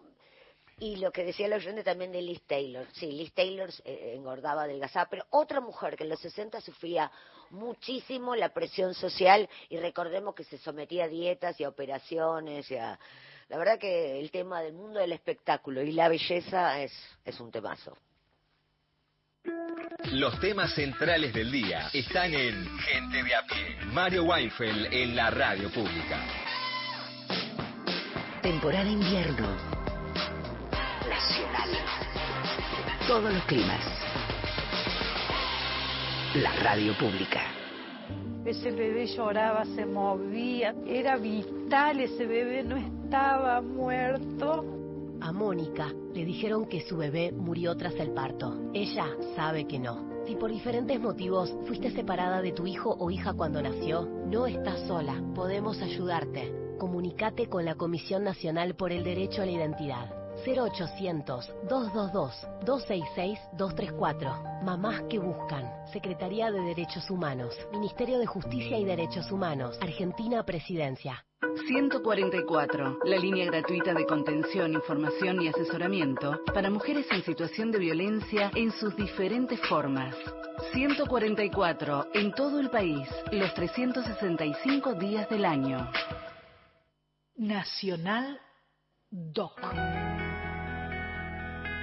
Descubrí el espacio documental transmedia de la radio pública. Río Difuntita Correa. ¿Quién no ha tenido que cruzar alguna vez el desierto de la vida? www.radionacional.com.ar Registro Sonoro de la Argentina.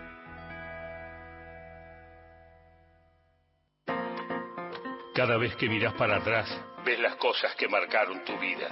Familia, amistades, vecinas y vecinos del barrio, compañeras y compañeros de trabajo. Y si miras bien, también vas a encontrar una radio que te acompañó y te va a seguir acompañando. Porque queda mucha vida por vivir y muchas marcas por hacer. Radio Nacional, marca país. Radio Nacional te acompaña. Lunes a viernes, de 7 a 10. Darío Villarroel, pase lo que pase. De 10 a 12. Gisela Busanichi. Carlos Ulanovsky. Ahí vamos. Ahí vamos. De 13 a 15. Federica País. Mario Giorgi. Radio, País. De 15 a 17. Mario Weinfeld. Gente de a pie. De 17 a 19. Luisa Balmagia. Encuentro Nacional. Lunes a jueves a las 23. Horacio en Bonn. En cuerpo y alma. La radio pública, una marca en tu vida. Nacional. Marca País. Entrevistas, columnas, debates, análisis en la tarde de Nacional. Gente de a pie.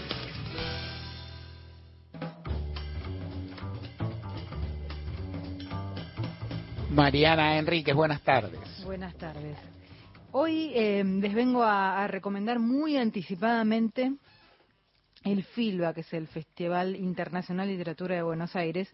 Digo muy anticipadamente porque empieza el 27 de septiembre, falta, pero los talleres abren el 4 y probablemente muchas de las charlas que va a haber, con, sobre todo con autores internacionales o con algún autor nacional así que ha- haya ganas de ver, probablemente también haya que anotarse antes. Así que mejor tener en cuenta la, la cuestión está en filba.org o algo, busquen Filba. Fácil. Va. Eh, muchas más sedes este año. Eh, Filba es un festival internacional del que colabora, eh, tiene muchísima gente que pone el dinero, como se sabe en estas cosas, pero que originalmente surgió de una librería y una editorial que es Eterna Cadencia. Hacen este internacional y después hacen en las provincias. Fueron de los primeros en, en pensar por fuera del sistema de, de las de las muchas y muy lindas ferias del libro, un festival eh, con otras características, quiero decir, privado y eh, también con una idea de, ir a, a ciudades eh, medianas. El último lo hicieron en Santiago del Estero. Em, yo fui uno de San Rafael, creo, que nos quedamos ahí varados, no sé qué hubo un terremoto, me asusté. Bueno, eh, esa cuyo eh, me, me- me- me cuesta.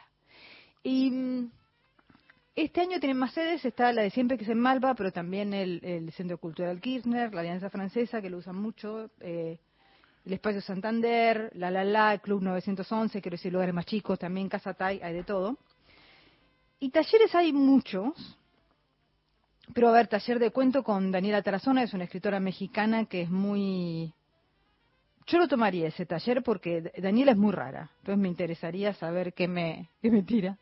Creo que el de novela es con Félix Brusone, que muchos lo, lo, lo, deben conocer. Félix es un novelista y, y, bueno, escritor de, de, de, de- de como me gustan a mí, hace muchas cosas. Eh, eh, conocido por un libro que se llama Los Topos, que es su libro sobre eh, encontrarse con, con su hermano des- eh, eh, apropiado, él es hijo de desaparecidos, un libro muy, muy, muy fuerte, digamos, pero que entró en, en, en ese momento que estaban, había muchos hijos desaparecidos que se dedicaban al arte y que daban como su versión de nada, de su expresión del trauma, un taller de poesía con Claudia Massina y de todo. Vamos a ver lo que, digamos, la oferta es enorme, no puedo repasar todo porque es muy aburrido, pero algunas cosas que están, que son interesantes. Una, que se las menciono porque a lo mejor como sonar el nombre no le suena, pero esta mujer es muy grosa.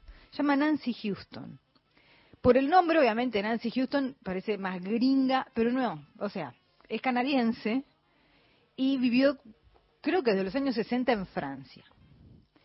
Fue una de las, estuvo en, en Francia en su momento, fue una de las más jóvenes del movimiento feminista en los, en los 60, 70 en Francia, quiero decir, un momento muy muy importante de- después de Simone de Beauvoir, quiero decir una un y, muy involucrada con todo el con todo el postestructuralismo que muchos de los que fuimos a la a la, a la, a la universidad a estudiar eh, ciertas cosas eh, nos quemaron la cabeza con eso básicamente.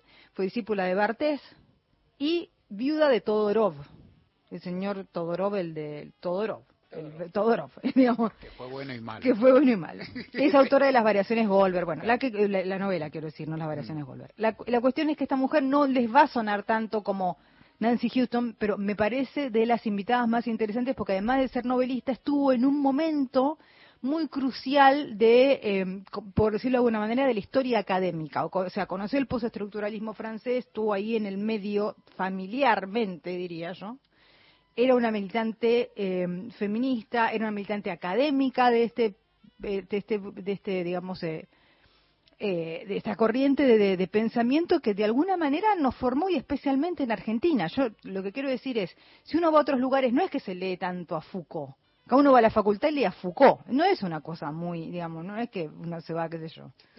a- eh, y lee- leen a Foucault. Es- Claro. hay, hay una, hay una el Foucault y, que- y el queso y dulce no, no es no, es, es como, es como una pasión argentina ti- tipo los Ramones, o sea, no Claro, realmente, o sea, hay como, hay como una cosa así, lo mismo que con, eh, eh, qué sé yo, hay, hay, hay- un montón de cosas, pero también el, el- el formalismo ruso, por ejemplo, en, en- en letras, no es que uno va a estudiar eh, letras o lo que sea a Estados Unidos y aprende a Jacobson, no. O sea, a algunos lu- lugares, pero quiero decir, y entonces me parece interesante en ese sentido, sobre todo para eh, la gente más este friki académica. Ahora, para la gente no tan friki académica, viene Jonathan Franzen. Jonathan Franzen es un escritor norteamericano que tiene un recorrido muy particular. Debutó con una novela muy larga, que ya es como el primer este que pasó, porque eran muy largas las correcciones.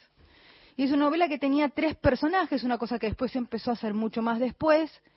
Eh, eh, un padre con, Alzheimer, que es eh, absolutamente ingobernable, está muy- es el mejor personaje, es, buenísimo, está muy bien contado. Un hermano que ahora cuando uno vuelve a la novela es más notable porque como que se va a hacer cambiando bonos, haciendo cosas tremendas como una, eh, una- un país en crisis de Europa del Este. Y una hermana que es chef, tipo de ver. Envejeció muy bien, creo, la novela, en cuanto a los personajes. En ese momento parecía todo muy hipster y ahora es como un- un- una cosa de lo más normal del mundo. Pero ¿qué pasa con Franzen? Franzen después saca dos libros más, Libertad y Pureza, y entra, pero esto no es un problema nuestro, es un problema de, eh, de cómo funciona el sistema cultural en ciertos lugares, especialmente en, lo- en los países de habla inglesa, entra en la, zona hombre blanco, como le digo yo. La zona hombre blanco es complicada. La zona hombre blanco más de 40 es muy complicada. Porque básicamente se, eh, no se considera que lo que tienen para decir pueda trascender su absoluta condición de privilegio. Blanco, académico, norteamericano, privilegiado, hombre, digamos, o sea, no, usted lo que tiene para decir no interesa, ya sabemos usted el poder, el patriarcado, chao.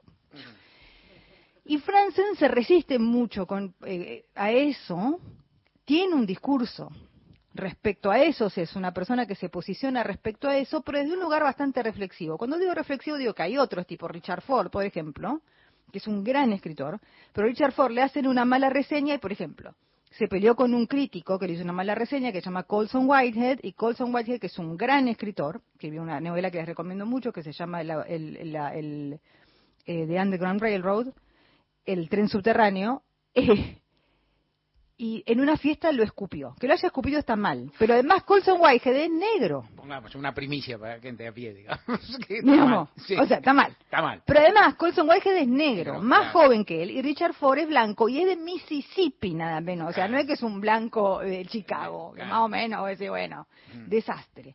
Y después también, mucho antes, a otra crítica, me estoy yendo por las ramas, pero es para ubicar lo que está pasando. A otra crítica que le hizo también una mala reseña, compró una novela de esa crítica, le pegó un tiro, porque Richard Ford anda con armas, y se lo mandó por, te- por, por correo. O sea, Richard Ford está recontra cancelado. Claro. Jonathan Franzen no tanto. Ajá. Pero quiero decir, es la misma estructura, lo que pasa es que Franzen, en vez de andar pegándole tiros a las cosas, eh, trata de reflexionar sobre esta cuestión. Otras, otros eh, interesantes o al menos importantes entre los jóvenes, David Jean Poisson, el autor de Cielo de los Animales, gran escritor, Ay, qué libro hermoso. libro hermoso. Oh. Va a venir, va a dar una charla, creo que da además una clase magistral, es un escritor extraordinario, tiene dos libros ya, El cielo de los animales es mejor, pero eh, Ah. es la circunstancia que sea mejor. Eh, viene una joven eh, italiana que se llama Francesca Manfredi, alguna vez voy a hablar, lo tengo que leer más, un poco más de la nueva narrativa italiana, que es muy interesante, eh, porque hay como una cierta vuelta a un realismo un poco maravillado, como ah, yo no digo, no diría feliniano, pero hay, hay una cosa así, que creo que tiene que ver con la crisis de Europa, con la insignificancia de Italia en algún sentido, con una vuelta a las raíces, digamos, porque digamos Italia está, está- todo muy lindo, pero digamos no es una potencia, después está en Europa, tiene la, esa suerte, quiero decir, lindo paisaje, pero no pasa nada. Bueno, perdón los italianos. Eh, y el plato fuerte internacional que es Mircea Cartarescu. Mircea Cartarescu es el escritor, uno dirá, el escritor rumano más importante, o decir, bueno, es Rumania, está bien, pero es candidato a premio Nobel todos los años, hace muchísimos años. Sería el primer premio Nobel rumano, si lo, si lo ganase. Es un tipo muy agradable.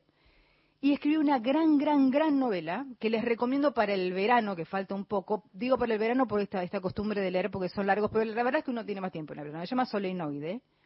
Y lo que es muy interesante de la novela es que es un escritor fracasado rumano, fracasado por muchos motivos, entre ellos que vive en un país comunista y lo que quiere no lo puede escribir, quiero decir. O sea, en ese sentido. Es profesor de rumano, todo un montón de pibe que le- le- le- les importa menos que nada la vida, de lo, que le cuenta y todo. Y está y ah, ah, vive a las afueras de Bucarest. La descripción de Bucarest es de un nivel de depresión, pero es satírica la novela. O sea, quiero decir, satírica digo en el sentido no es que es un realismo, una denuncia de la Bucarest de... No, es como decir, es un bajón esto. O sea, vivíamos así, no estaba bueno, esto es un bajón, tampoco es para pegarse un tiro, estamos acá. Bueno. Y en un momento no sé cómo, va, sí sé cómo, pero no les cuento, consigue una plata, se compra una casa rarísima que tiene forma de barco, y ahí la novela cambia, le empiezan a pasar cosas rarísimas, entre ellas que hay- se, se pone de novia con otra profesora que está recontra loca y es como mística, y anda dando charlas por cementerio de noche por Bucarest, no, eh, te morís de risa. Es como Kafka, Pinchon y realismo socialista. Es una gran, gran novela. Y es la novela que probablemente si sigue produciendo en ese nivel, lo, lo pongan. Es muy joven todavía, así que viste que el Nobel es- esperan un poquito más. Pero es, es el plato fuerte en ese sentido. También viene Brenda Navarro, que es una, una escritora mexicana que vive en España y que piensa mucho la cuestión de, de- de ser inmigrante.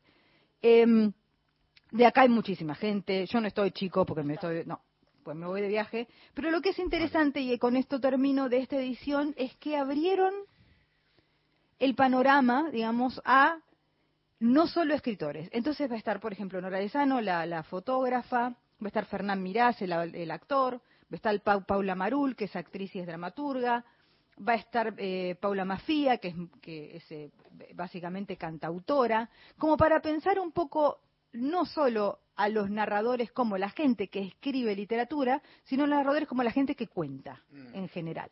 O sea, no, no de una manera muy, este, quiero decir, como, por supuesto, cada cual tiene su métier particular, un actor es un actor, un, qué sé yo, una compositora es una compositora, pero sí ver la parte narrativa o literaria, por- porque no toda la, la literatura es narrativa, que también tienen estas cosas. Entonces, 27 de septiembre empieza el FILBA, no les voy a decir dónde todo, porque todavía no importa. Pero el 4 se abren las inscripciones, así que estén atentos porque es un lindo año.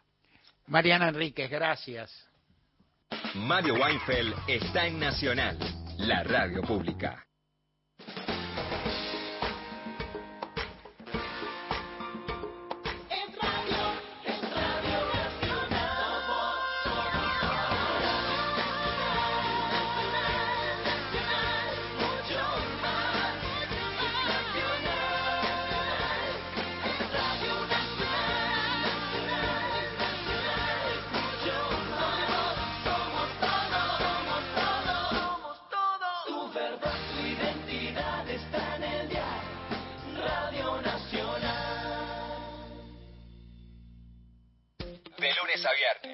15 a 17, Gente de a pie, con Mario Weinfeld.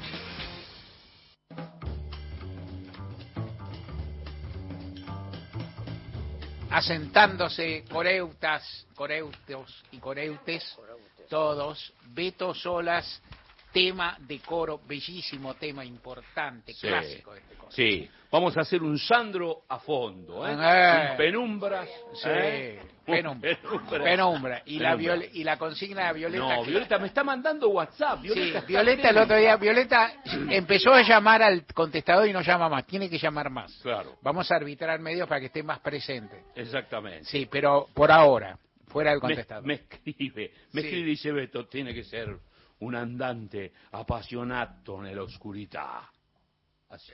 Medio- salió medio cocoliche. Bueno, sí, bueno. Salió ¿Qué medio cocoliche la. Le a decir que la lo mande ella. Sí, aprendió de, de- de- del carniza de ahí la vuelta a la casa. En el cine argentino aprendí. Sí, no importa, bueno. El cine argentino, Sí, claro. el cine argentino. Bueno, vamos, a ver. Bueno, atención, digo, los Sí. cantores. El final lo vamos a hacer, este, miren al guitarrista que le- se van a, lo- se los va a llevar tranquilo.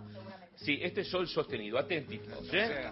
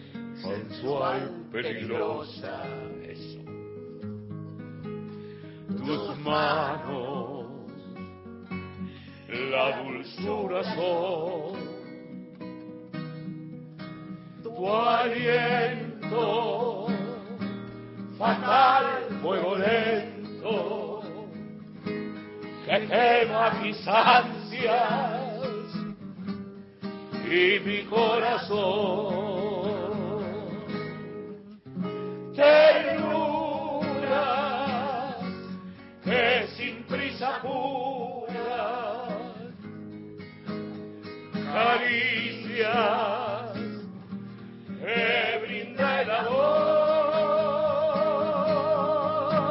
caprichos muy despacio dichos entre la penumbra de un suave interior. Quiero, se quiere, te quiero. y ya nada me importa. La vida lo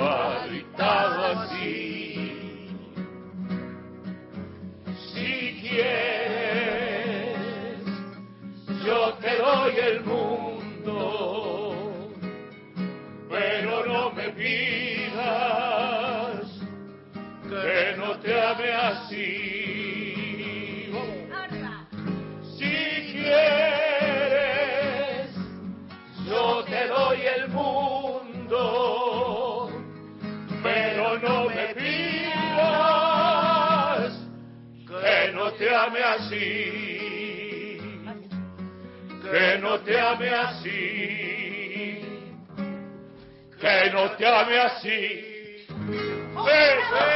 Impresionante. ¡Qué versión, doctor! ¡Qué versión! impresionante, impresionante. Preciosa versión, preciosa versión. ¿Qué pasa con la patria? ¿Eh? Con la patria. Argentina, Argentina, No, no se olviden de la patria de las circunstancias. ¿Estamos todos? Las- estamos todos con un momento. Saliendo de las penumbras. Salió el de las penumbras, exactamente. Tenaj. Ella, ella sabe. Acá, acá está la compañera, se fue ya, Gisela Sí. López, que la sabe en alemán. Nosotros nos vamos, volvemos. La- en alemán la cantamos la semana que viene. Nosotros nos vamos, volvemos el lunes de 3 a 5 de la tarde y nos vamos con una buena versión, ¿por qué no, de este tema? La de Roberto Sánchez de Valentina Alcina. Correcto.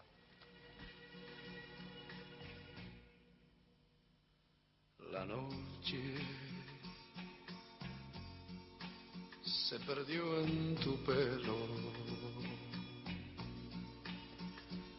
La luna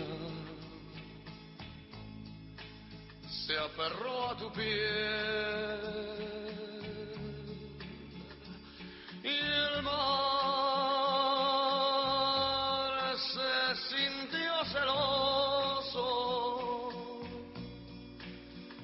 quiso en tus ojos estar él también. Tu boca sensual, peligrosa. Tus manos, la dulzura son Oh, yeah.